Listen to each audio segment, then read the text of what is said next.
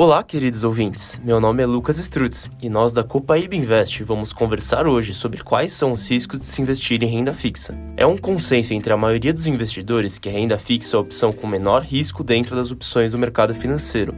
Mas assim como todo investimento, ela possui riscos. Você sabe quais são eles? Se ficou em dúvida, vamos abordar cada um dos tópicos na sequência.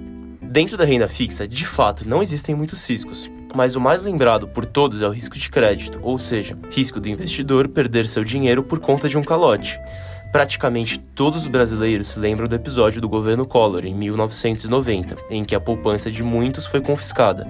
Cerca de 100 bilhões de dólares ficaram retidos pelo Banco Central, equivalente a 30% do produto interno bruto da época. A medida visava reduzir a inflação, que alcançava patamares exorbitantes, o que de fato ocorreu nos primeiros meses, chegando a 3%, mas logo após já voltou à casa dos dois dígitos, atingindo os 12%. Uma opção que o governo tem para honrar suas dívidas é a emissão de mais moeda. Assim terá dinheiro suficiente, Porém, a medida tem como contraponto o aumento da inflação, que pode trazer um malefício para a economia de modo geral, pois provocaria um efeito cascata em todos os outros emissores do governo, como bancos e empresas privadas, que também emitem títulos de renda fixa. Mercado. Assim como explicado no capítulo anterior, no tópico sobre liquidez, muitos títulos podem ser negociados no mercado secundário, porém nem todos eles têm liquidez para isso. Ou seja, existe muito mais gente tentando vender do que comprar. Isso pode levar a duas direções. A primeira delas é os preços dos ativos caírem fortemente, levando a altas desvalorizações, o que pode tornar a venda delas impraticável financeiramente.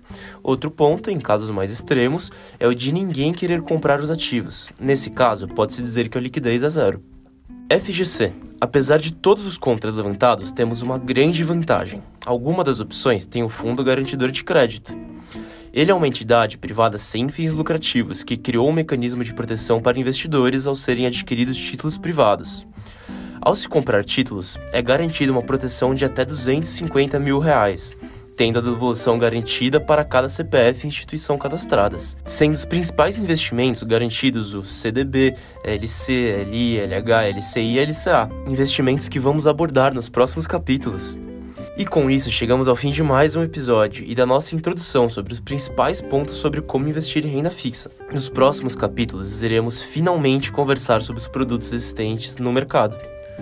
Vamos juntos?